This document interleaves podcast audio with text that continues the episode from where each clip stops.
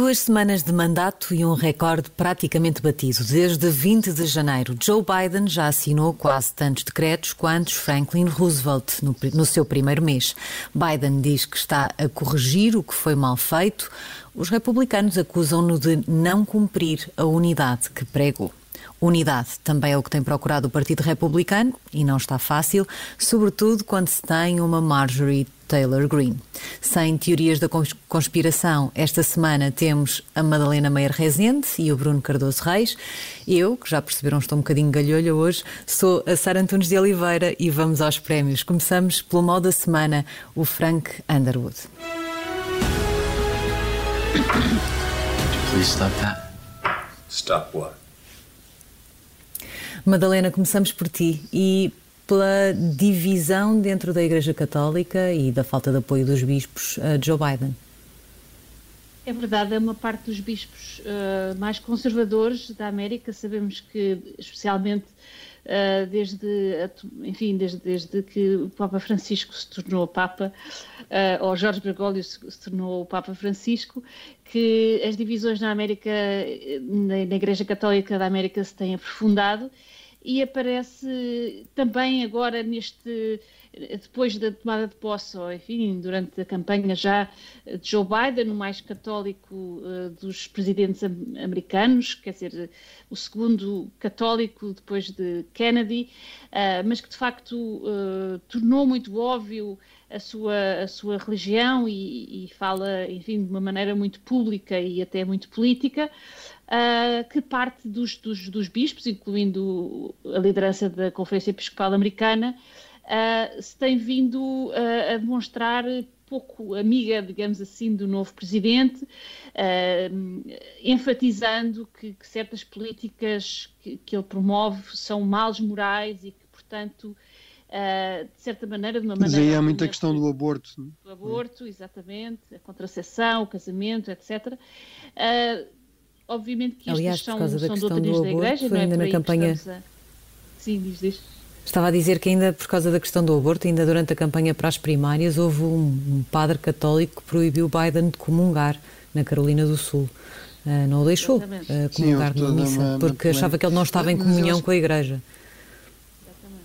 Acho que é interessante perceber que há, que realmente nos Estados Unidos talvez de forma mais acentuada, não sei se a Madalena concorda, mas, mas de facto a Igreja Católica sempre teve esta coisa, que ao contrário da, da tradição protestante, em que no fundo se há grandes diferenças, ou às vezes diferenças nem assim tão grandes, há uma separação, e, e nos Estados Unidos, uh, os Estados Unidos é talvez o campeão disso, ou seja, do, do, do enorme empreendedorismo também religioso, e portanto surgem novas confissões, novas organizações religiosas dentro do campo do protestantismo. No catolicismo a tradição é uma grande convivência, nem sempre confortável, de, de diferenças, mas eu acho que realmente, como diz a Madalena, eh, talvez nos Estados Unidos ainda mais do que na Europa, embora se note um pouco no catolicismo global este, estas tensões entre correntes mais conservadoras, que tradicionalmente se identificavam muito com o papado durante o, uh, durante o pontificado do João Paulo II e depois do Papa Ratzinger, e agora não, não é? no fundo inverteu-se aqui as dinâmicas, não é? E as correntes mais progressistas, mais eh, preocupadas com questões sociais, de que o Biden é um, é um bom representante, agora identificam-se muito com o papado, não é? E às vezes entram mais em conflito com, uh, com outras correntes e com, com a hierarquia, mas realmente é uma dinâmica, é uma, dinâmica é um bocado, bastante interessante.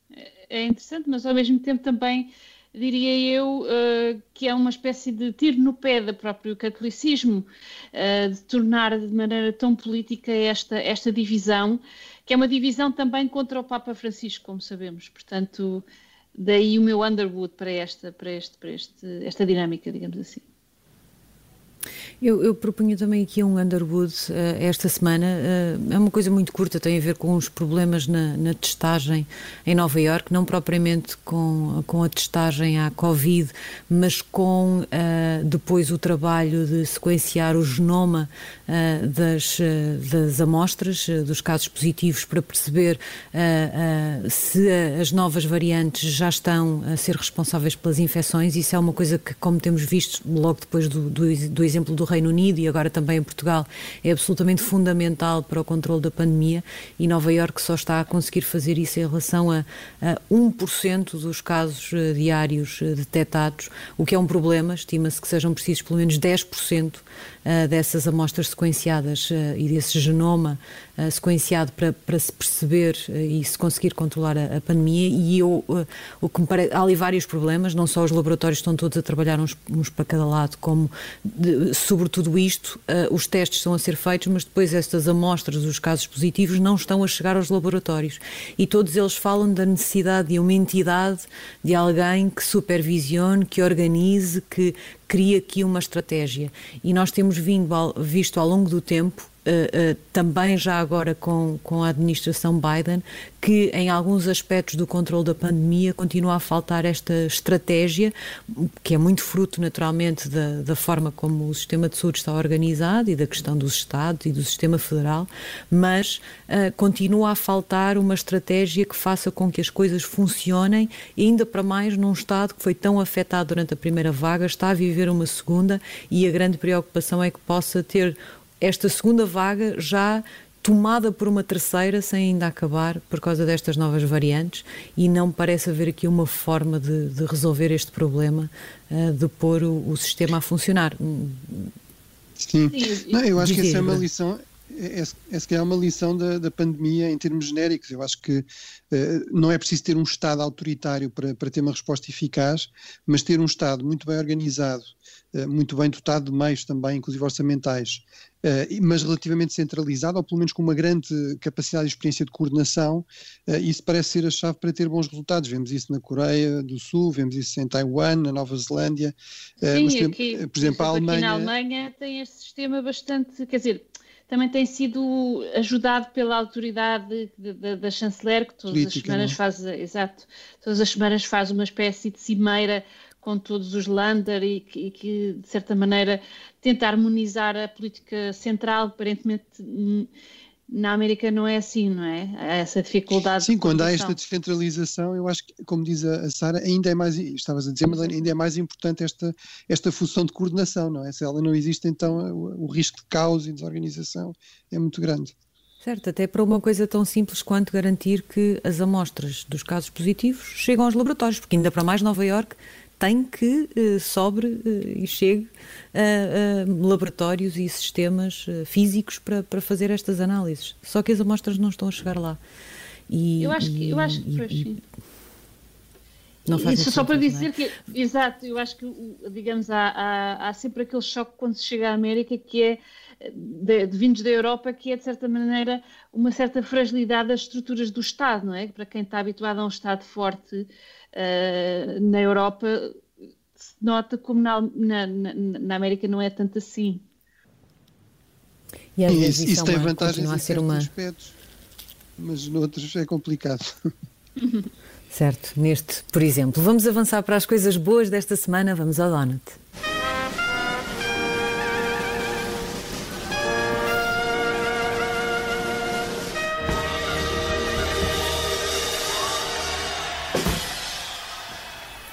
Bruno, tens aqui guardado um donut para uma entrevista de John Kerry.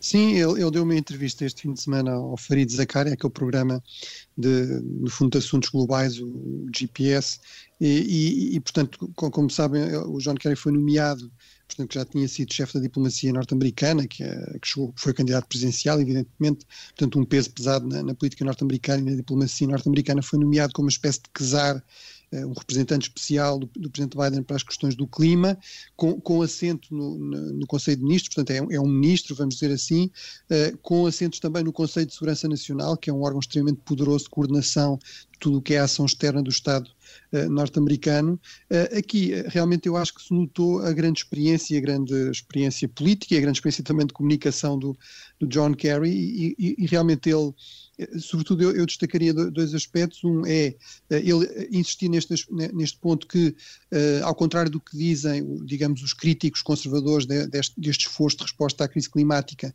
uh, ela faz todo o sentido do ponto de vista económico, não é uma política socialista, não é uma política anticapitalista, embora haja quem defenda também isso, na, na, uh, correntes mais ambientalistas mais radicais, não é essa a agenda do, do Presidente Biden e do John Kerry. Ele, ele, o John Kerry diz, não, isto é, é a continuação do sonho americano, há imenso dinheiro para ganhar aqui. São novas indústrias, são novas empresas, vão surgir grandes fortunas em torno disto e, portanto, isso não é, não é verdade. Nós, nós não podemos é perder este, este barco, até em nome da nossa, do nosso dinamismo económico e da criação de emprego, portanto, refletindo muito também esta preocupação, que é nós estamos cientes que isto há, há aqui uma transição complicada da indústria do, dos combustíveis fósseis, etc. Mas nós vamos garantir, vamos, eh, obviamente é mais fácil de, declarar do que depois fazer, eventualmente, mas, um, ehm, mas há esse compromisso e aparentemente já há algumas medidas preparadas nesse sentido de criar, de garantir que em zonas onde tradicionalmente há minas, onde há eh, extração de petróleo, etc., depois faz um investimento nestas indústrias verdes, na produção de energia, uh, digamos, renovável, etc. E depois o, o, último ponto que eu acho que é muito importante é esta ideia de que uh, em relação à, à, China e, portanto, à dimensão externa desta política, uh, o, o, John Kerry diz esta é claramente uma área em que nós temos de cooperar com a China. Sem isso não é possível avançar. A China representa quase, quase um quarto, digamos, do CO2 que é emitido, os Estados Unidos representam à volta de 15%. Portanto, nós temos de colaborar aqui, mesmo que noutras áreas vamos entrar em, em, conflito e em competição, temos de conseguir cooperar aqui. Portanto, acho que isso é realmente fundamental. Ah, uh, sim, eu, eu acho que a escolha de John Kerry só por si uh, mostra que uh, a ideia de que Biden ia pôr a tónica da sua administração também nas questões do clima e, e, não era só retórica, ou pelo menos com esta escolha mostra que de facto é uma das prioridades. Agora é preciso esperar pelas ações. Eu vou tentar ser muito telegráfica num donut que também aqui tenho, que vai para uh, as audiências dos canais de informação norte-americanos uh, do mês de janeiro, uh, que eu acho que mostram que, que é um erro e que foi um erro deixarem-se encurralar em barricadas políticas, como aconteceu nos últimos quatro anos. As audiências deste mês mostram que a Fox caiu, enquanto que canais como a CNN subiram. Não tem a ver exatamente esta minha análise com o facto de ter sido a Fox a cair e a CNN a, subir. É verdade que a Fox cai porque enfim, eh, depois da queda de Trump, a Fox tentou ali eh, fazer um ajuste até na sua programação, mudou, mudou algumas coisas e, e, e, os seus telespectadores fiéis não gostaram, claramente rejeitaram. E eu acho que a Fox é um exemplo, ou deve ser um exemplo para os outros, porque da maneira como se colou uma polarização eh, como os outros também fizeram nos últimos anos, os telespectadores mais fiéis habituaram-se a ver ali um aliado das convicções que, que têm, não exatamente um canal de notícias e do jornalismo, e quando sentiram que deixaram de ter esse aliado, porque houve ali uma, uma estratégia diferente, rejeitaram isso. Uh, e, e, portanto, quer dizer, a, a, situação, eles, eles dizem, ah, isto é normal, porque também aconteceu quando Barack Obama venceu as eleições. A verdade é que uh, a situação é vista com grande preocupação, porque até Robert uh, Murdoch veio intervir de de novo nas decisões aos, aos, nos seus 89 anos uh, e nas mexidas que estão a ser feitas. Portanto, acho que deve ser um exemplo uh, para todos os canais que alinharam por este diapasão de um lado ou de outro para perceberem que uh, não é exatamente uh, por ali. Já não temos muito tempo nesta primeira parte, portanto eu propunha que avançássemos para o Sarah Pellin, que ainda temos uh, para falar agora.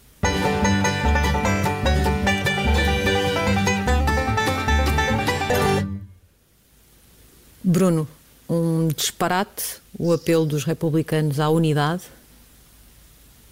É, quer dizer, o apelo em si não, mas os termos em que é feito. Bem, por um lado há este lado irónico, que é um apelo republicano, do Partido Republicano à unidade nacional, quando o próprio Partido Republicano está, está extremamente dividido, como, como falaremos em princípio na segunda parte.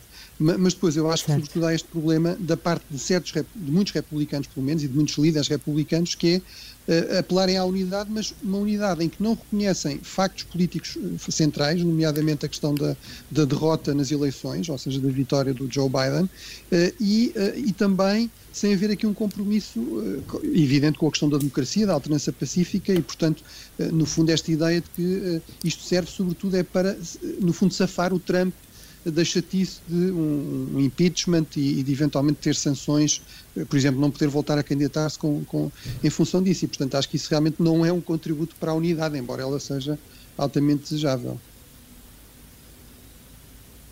Parece que é uma espécie de negação, não é? Que, os republic... que, este, que estes republicanos, sobretudo, estão aqui numa fase em que hum, quase parece que nada disto aconteceu e, portanto, vamos continuar a fazer política da mesma maneira e a fazer os mesmos apelos que faríamos em circunstâncias normais. E, e o, o perturbador é que este é, é, de facto um momento muito importante para o Partido Republicano, que eu continuo a achar que ainda não percebeu exatamente o que é que deve fazer para o futuro e como é que vai fazer isto para o futuro. Há, há muitos, muitos caminhos zigue-zagueantes a, a, acontecer e, e, no meio disso eh, coisas como esta, não é? Que é como é que dizias muito bem que é, a questão não é o apelo ao, à unidade, é o contexto em que ele é, é, feito e sobretudo o que é que não é repudiado uh, uh, para garantir que essa unidade é possível. Se nós estamos unidos em torno dos factos que... e dos valores básicos é muito difícil. Desculpa, Madalena. Eh, não, só para acrescentar, vamos falar disso, mas eu acho que também é sinal daquela enorme divisão e da falta de enfim, falta de sentido que ainda impera no, no, no, partido, que não é só resultado de Trump, que era anterior a Trump e que permitiu Trump, digamos assim. E, portanto, esta, esta, esta, esta reconstrução, eu penso que vai ser uma reconstrução que, que exige um líder, não é? Primeiro, e depois exige uh, uma, uma, reconstrução que também é intelectual e que também é, é doutrinária. E, portanto, não, quer dizer, é um disparate, mas ao mesmo tempo é sintoma, não é? Da, do, do que se está a passar. Acho que um dos problemas, eh, um dos problemas será precisamente chegar a esse líder.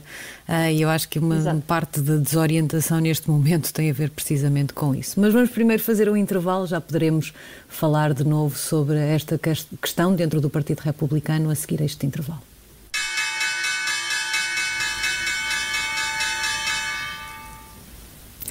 Segunda parte do Café América desta semana, já poderemos retomar a conversa sobre o Partido Republicano, mas eu propunha que começássemos esta segunda parte com os decretos de Joe Biden, os muitos decretos de Joe Biden desde que tomou posse, uh, e o que é que isso significa, Bruno Cardoso Reis? Uh, bem, eu acho que, as, digamos, as acusações de ditador são, são exageradas, embora, eh, como referiste, Sara, uh, realmente aqui é, é, claramente uma barragem de decretos que só, só se aproxima e mesmo assim ultrapassa a do, a do Franklin Delano Roosevelt, não é? Aquilo que o Biden diz é ainda bem, não é? Ele, ele fez questão na, na sua sala oval, na sua sala de trabalho, ter o, o quadro maior, com maior destaque, é precisamente do, do, Franklin Roosevelt, portanto ele acha que está aqui a enfrentar uma crise do tipo da, da Grande Depressão, não é? Uh, mas... Uh, Agora, eu, eu, acho que isto mostra Ele que diz: alguns lados... Eu não estou a fazer novas leis, estou a eliminar más políticas. Uhum. Pronto, eu acho que desde logo esse é um aspecto muito importante deste balanço, que é talvez metade de, desta barragem de decretos são basicamente a revogar decretos, decretos anteriores do, do Presidente Trump. Uh, agora, isso também tem, tem, aqui um problema, portanto, eu, eu ia começar pelo lado positivo, mas os lados negativos são, realmente não é uma questão de ditadura, mas é, uh, mostra que uh, o Presidente tem, confessadamente acha que vai ter dificuldades em, em, fazer avançar grandes mudanças no Congresso, mesmo com uma maioria, é uma maioria de facto muito, muito estreita, sobretudo no, no Senado, basicamente é um empate que só é desempatado com o voto da vice-presidente, que significa que qualquer democrata mais, eh, mais moderado, mais conservador que falhe, é logo um, um problema. Eh, isso, isso cria problemas também para fora, porque, por exemplo, do ponto de vista dos parceiros europeus, que é tal como, tal como o Biden agora facilmente revogou eh, estas medidas do, do do, Presidente Trump, elas depois podem voltar a ser revogadas, eventualmente daqui a quatro anos, por um outro, por um outro Presidente, e também são sujeitas a escrutínio judicial, ou seja, eh, podem ser, podem ser contestadas nos tribunais, nomeadamente no Supremo Tribunal, que agora, como sabemos, é muito mais mais conservador. O, la, o, lado que eu acho que é bom, por um lado, eh, mostra que é uma equipa muito bem preparada, com imensa experiência, são, um modo geral, decretos bem, bem desenhados, ou seja, não houve, uh, como, houve, como no caso de vários decretos do Trump, uh, coisas que não tinham sido até discutidas internamente, por exemplo, aquela questão do, de, de, banir pessoas vindas de países muçulmanos de países que não era suposto estarem, que criou um caos no, nos aeroportos de todo o mundo, etc. Portanto, esse, esse claramente não é aqui o perfil desta administração, que é muito mais profissional há, há o, o, regresso ao multilateralismo em algumas destas medidas, a questão do regresso à Organização Mundial de Saúde, ao Acordo de Paris, eh, questões ligadas realmente a lidar com a crise climática. Eh, eu acho que, apesar de tudo, mesmo em termos de conteúdo, há um, há um ou outro aspecto claramente mais negativo, ou que mostra que não devemos ter expectativas exageradas em relação uh, ao Presidente Biden, que é uh, por exemplo, uh, a dimensão protecionista, que ele até acentua. Há, há, já uma iniciativa do Presidente Trump chamada Buy American, comprar produtos americanos, que ele diz que não é suficientemente eficaz e, portanto, vai reforçá-la no sentido de tornar ainda melhor, no sentido de proteger as empresas e os, empre e os empregos americanos e, portanto, criar problemas, por exemplo, para as exportações uh, europeias. E há também aqui um lado, às vezes, esta aposta na questão da política mais identitária, obviamente aqui na vertente mais à esquerda, muito uh, socorrida de preocupações de racismo, que em alguns casos são reais, mas que eventualmente noutros casos podem ser aqui criar novas, alimentar novas, novas divisões. Mas mas eh, eu acho que de facto mostra sobretudo este aspecto que é o, Joe Biden uh, está ciente de que é importante tentar falar com os republicanos, é, é importante tentar fazer passar iniciativas no Congresso, mas vai ser difícil em muitas áreas fazer isso e, portanto, mais vale arriscar decretos presidenciais com as críticas que isso pode ter e com os riscos de, de virem ser revogados uh, pelo Supremo Tribunal ou por outros presidentes, ou, do que, de facto, não, não fazer nada. Sim, eu, eu, concordo, concordo que tem um lado que é obviamente eh, relacionado com o desfazer de algum, enfim, de uma grande parte de más políticas de, de Trump. Uh, acho que um segundo elemento Uh, e que, enfim, está aí bem expresso na sua, na sua escolha de, do retrato de, de, Franklin Delano Roosevelt, que é o, o chamado um novo New Deal, ou seja, um novo contrato uh, social uh, americano que tem a ver exatamente com esta profunda divisão, ou ultrapassar esta profunda divisão uh, que, social que, que, que, se, tem vindo a acentuar na América. E, portanto, há aqui um, um lado um bocadinho europeu neste, neste novo contrato social, no fundo, é, é, é, assegurar a economia de mercado, mas através de uma intervenção de Estado muito forte, não é? E daí já estas primeiras, eh, estas primeiras intervenções eh, legislativas.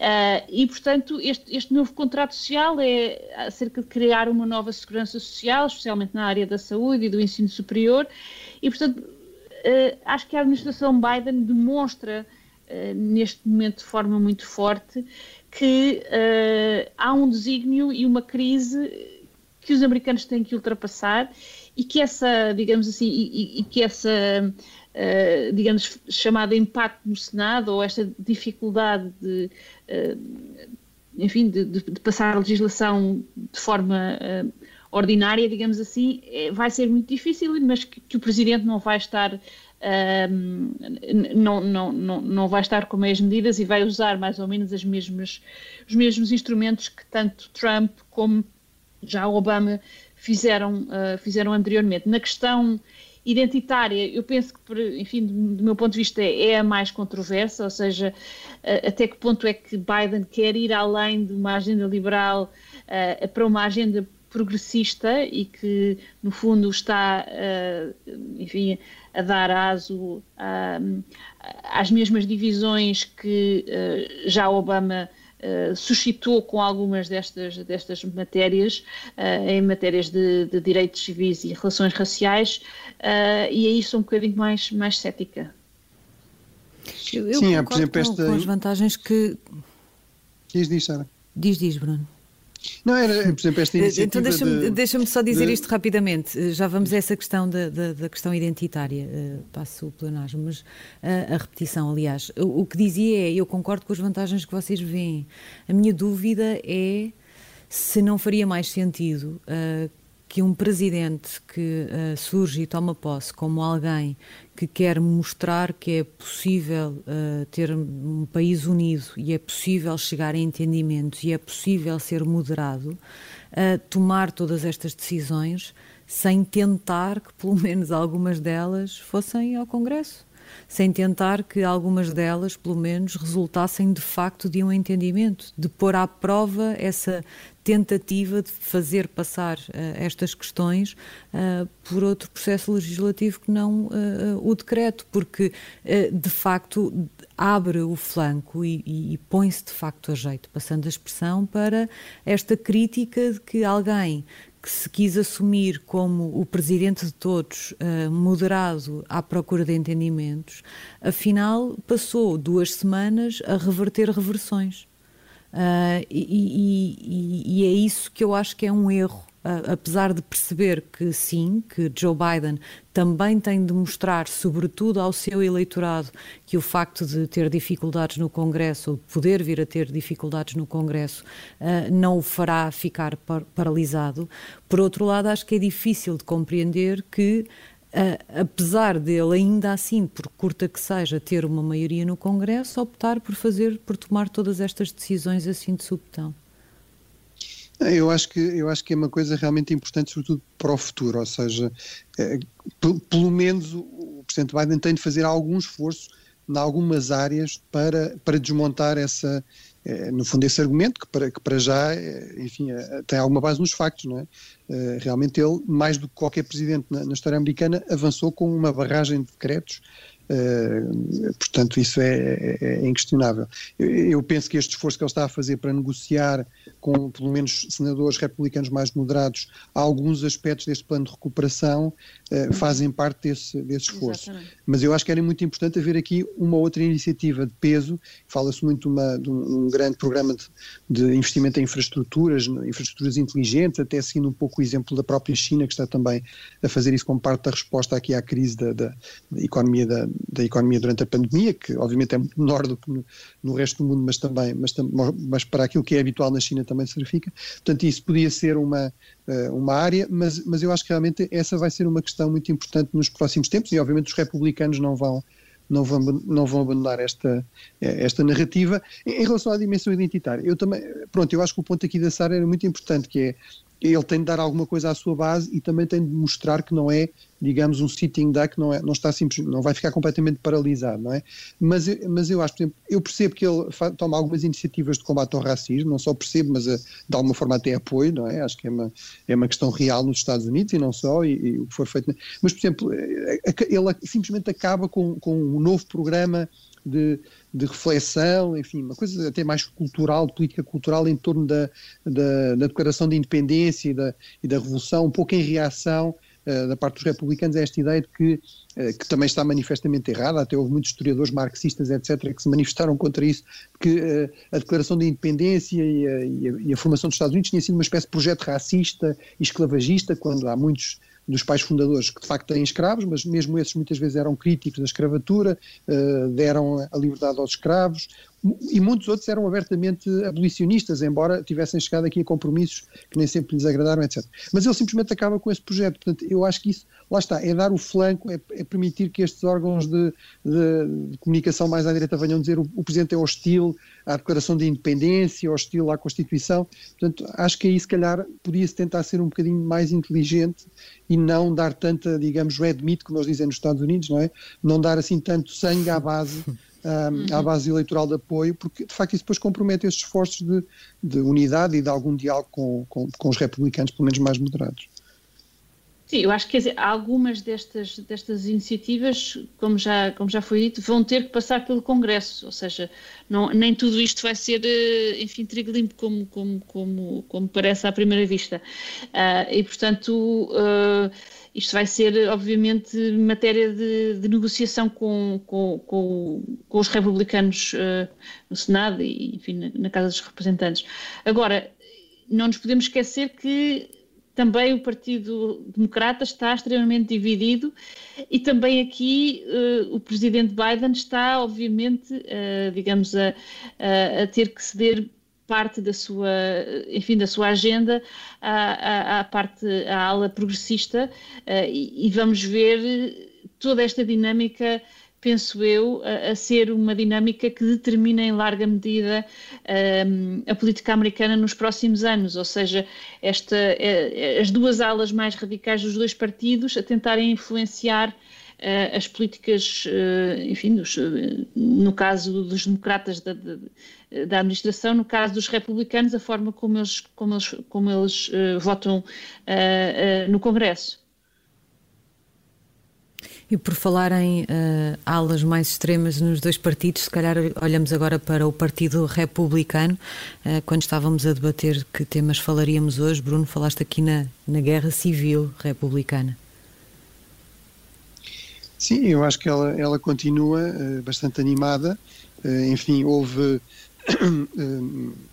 Ataques, sobretudo no, no caso da, da, da, Câmara dos Representantes, houve ataques cruzados, não é? De Marjorie Green, que é uma, uma, uma congressista ultra, uh, completamente dedicada ao Trump e próxima, apoiante o que é non, etc., descobriu-se que tinha feito declarações extremamente graves de apoio a teorias da conspiração, de negar que tinha havido um ataque ao Pentágono durante o 11 de setembro, que tinha havido tiroteios contra escolas, apelar até ou apoiar ataques violentos contra, contra uh, congressistas democratas, contra uh, a Nancy Pelosi, etc.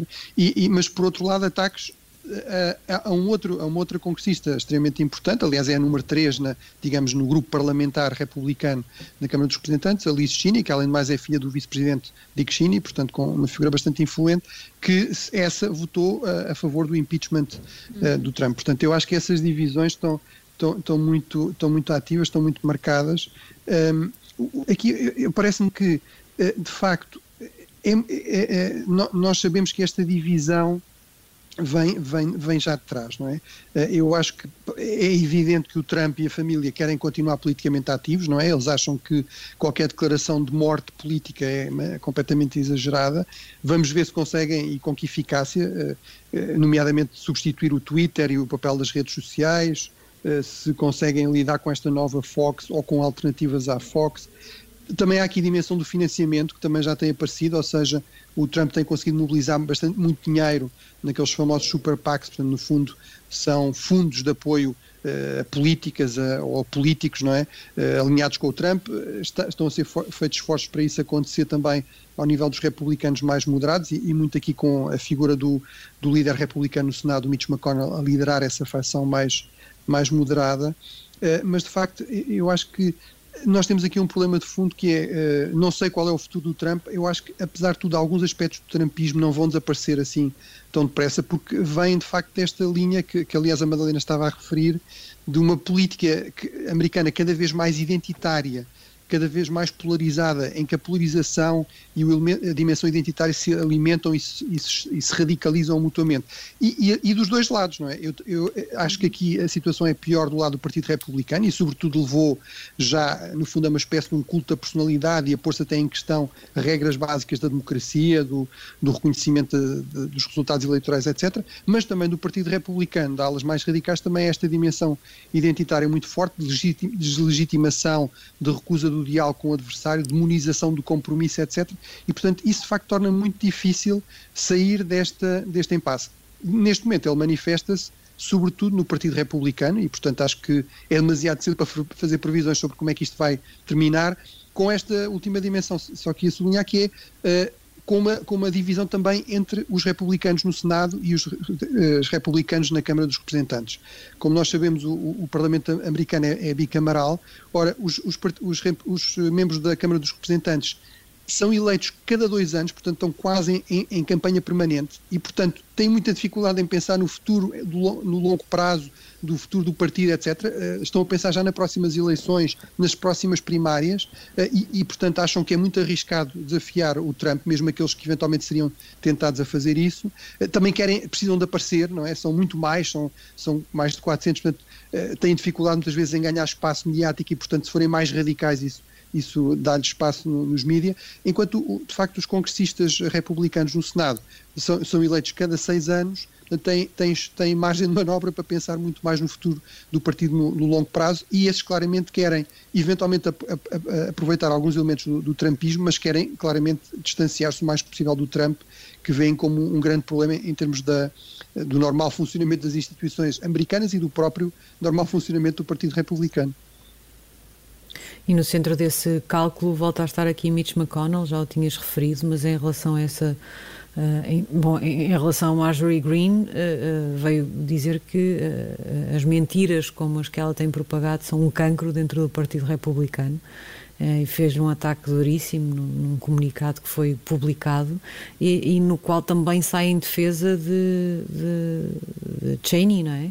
Uh, dizer que ela foi uma pessoa corajosa que defende os uhum. seus princípios, uh, o que me deixa aqui de novo com o meu sentimento eterno em relação a Mitch McConnell. Uh, que para mim anda sempre a saltar entre os Pellens, os Underwoods e os Donuts, uh, uh, porque é verdade que disse isto, mas também é verdade que votou a favor da, da questão levantada por Paul Rand contra, alegando que o impeachment era inconstitucional, numa questão prévia colocada no Senado ao, processo que vai começar na próxima semana no, no Senado contra o presidente Trump, mas depois veio dizer que ela, enfim, apoiar o voto dela a favor do impeachment, mas também a deixou uma data de dias a cozinhar em lumbrando, demorou a fazer isto e, devia tê-lo feito mais cedo. Uh, eu, eu só antes de passarmos à Madalena, diria que o McConnell é um, é um jogador bastante duro, mas, mas apesar de tudo tradicional, ou seja, para ele há certos limites que não se ultrapassam, não é? Nem, nem dentro do partido, na guerra intestina dentro do partido, nem, nem fora, não é? E portanto acho que essa é a grande diferença em relação a outros, a outros atores mais, mais radicais. Hum, eu diria que Sim. durante a era Trump foram ultrapassados vários limites sem que Mitch McConnell se queixasse. É Andou ali a Mas... Linha, Sim, o que eu acho é que eu acho, eh, eu acho que é óbvio que mesmo para os republicanos do, do, establishment, eles já perceberam que não podem que não conseguem ganhar sem a base de Trump. Uh, e, e, portanto, também a base de Trump já percebeu, ou tem que perceber, que não, que não, que não pode ganhar sem a, os republicanos que não são Trump. E eventualmente, enfim, se isto correr bem, não é? Uh, os, os, normais, digamos assim, nos quais eu ponho uh, talvez a Liz Cheney eh, agora um bocadinho em lugar de destaque, vai ser óbvio que, que, estas inflexões populistas do partido não, não, vão, não vão desaparecer e eles vão ter que conviver com elas. Portanto, uh, enfim, acho que vai ser por aqui que se vai encontrar um, digamos, um acordo. O que me parece é que isto também mostra que esse caminho futuro, ou pelo menos de forma mais consolidada, ainda vai demorar a aparecer dentro do Partido Republicano. Termina aqui este Café América, nós estaremos de volta na próxima semana, mas um dia e três horas mais cedo do que é habitual, é mesmo assim? A partir da próxima semana, o Café América será às terças-feiras, às 11 da manhã, aqui, como sempre, na Rádio Observador. Volte connosco. Até lá.